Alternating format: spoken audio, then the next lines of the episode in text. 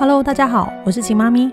近十年来，我成功协助上千个孩子奠定规律作息、均衡饮食以及充足睡眠的习惯，并将做法详细的写在《秦妈咪副食品全攻略二点零》和《秦妈咪作息饮食全攻略》这两本书当中。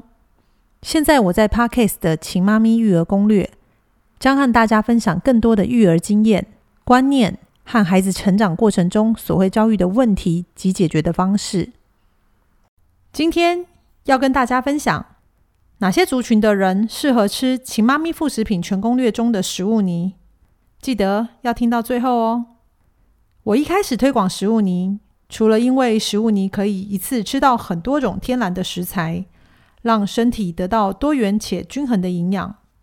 再者，我的孩子因为婴幼儿时期奠定了现在不挑食、什么天然食材都吃的好习惯。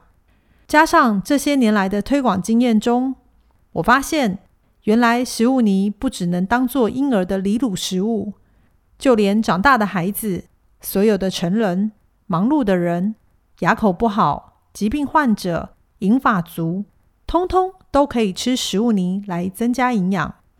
今天我就来跟大家介绍一下，到底哪些人可以吃食物泥。第一种族群，自然就是婴幼儿。从四个月起，孩子就可以开始吃又细又稠、完全无颗粒的食物泥，当做副食品。当孩子的食物泥越吃越多，奶就会越喝越少，食材的种类也会越来越丰富，营养就会越来越均衡。只要食物泥吃的量足够，食材的种类吃的够多元，孩子熟悉吃过的每种食物的味道。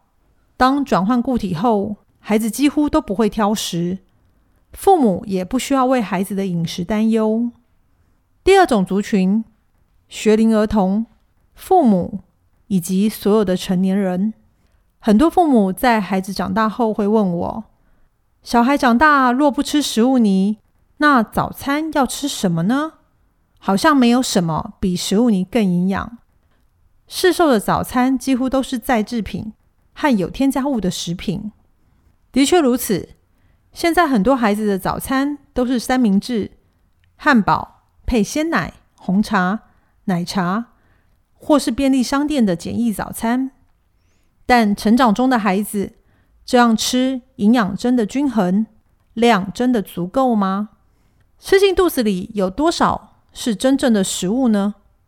仔细观察，我们会发现市售早餐中。真正的食材含量少之又少，大多为面粉制品，搭配少量的天然食材、大量的酱料或非天然食物。相比之下，全天然食材制作的食物泥营养绝对多过于市售的任何早餐。因此，如果父母愿意，可以制作食物泥，让全家一同享用。每天早上，我八十岁的父母亲。我的先生和我，以及两个上了国中和国小的孩子，早餐都是以食物泥为主，再搭配一些其他餐点，例如一颗蛋、番茄、奇异果等比较不甜的水果、各式坚果、清烫的蔬菜，或全天然食材制作的马铃薯蛋沙拉、自制的三明治，每天用天然食材变化不同的早餐。让孩子在吃完食物泥之后可以享用，这样父母不但不需要为了每天的早餐伤透脑筋，更可以让全家人在上学、上班前快速吃完早餐，又可以吃的营养，也不用担心营养不均衡或是否吃进太多非天然食品的问题。孩子小的时候，先生一直觉得食物泥很营养，但迟迟不敢尝试，因为对已经吃过非常多非天然食物。添加物、酱料、再制品，重口味的他来说，食物泥的口感与味道是非常不同的。但为了营养与健康，他仍然想试试看。因此，刚开始时，我用少少的食物泥，加上一些豆浆，甚至水果丁，让他搭配食用。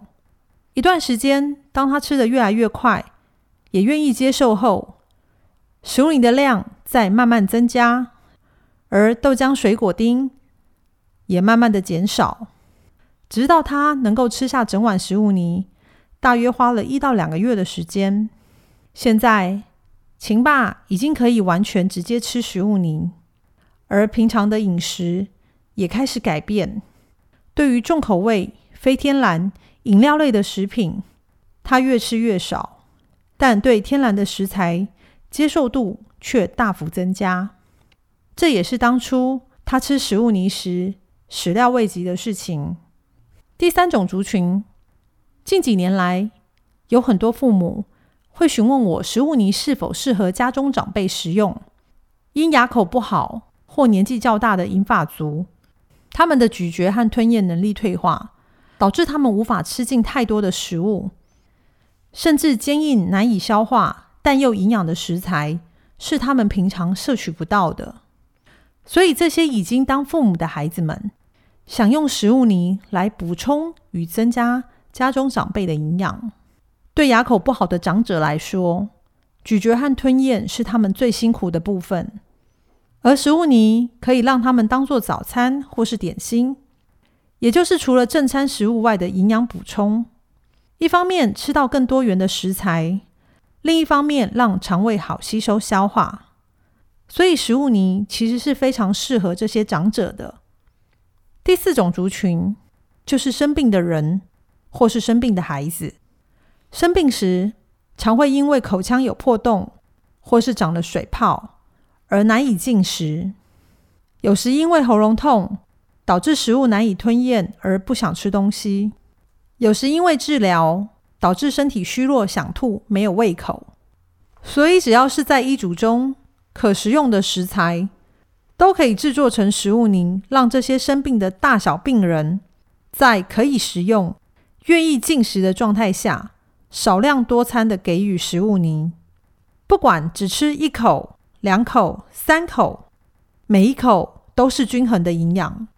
只要营养充足，有了抵抗力，身体自然就会恢复的快。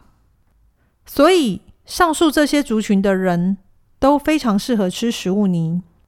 以上就是今天的分享，希望食物泥能帮助每个族群中需要的人得到营养与健康。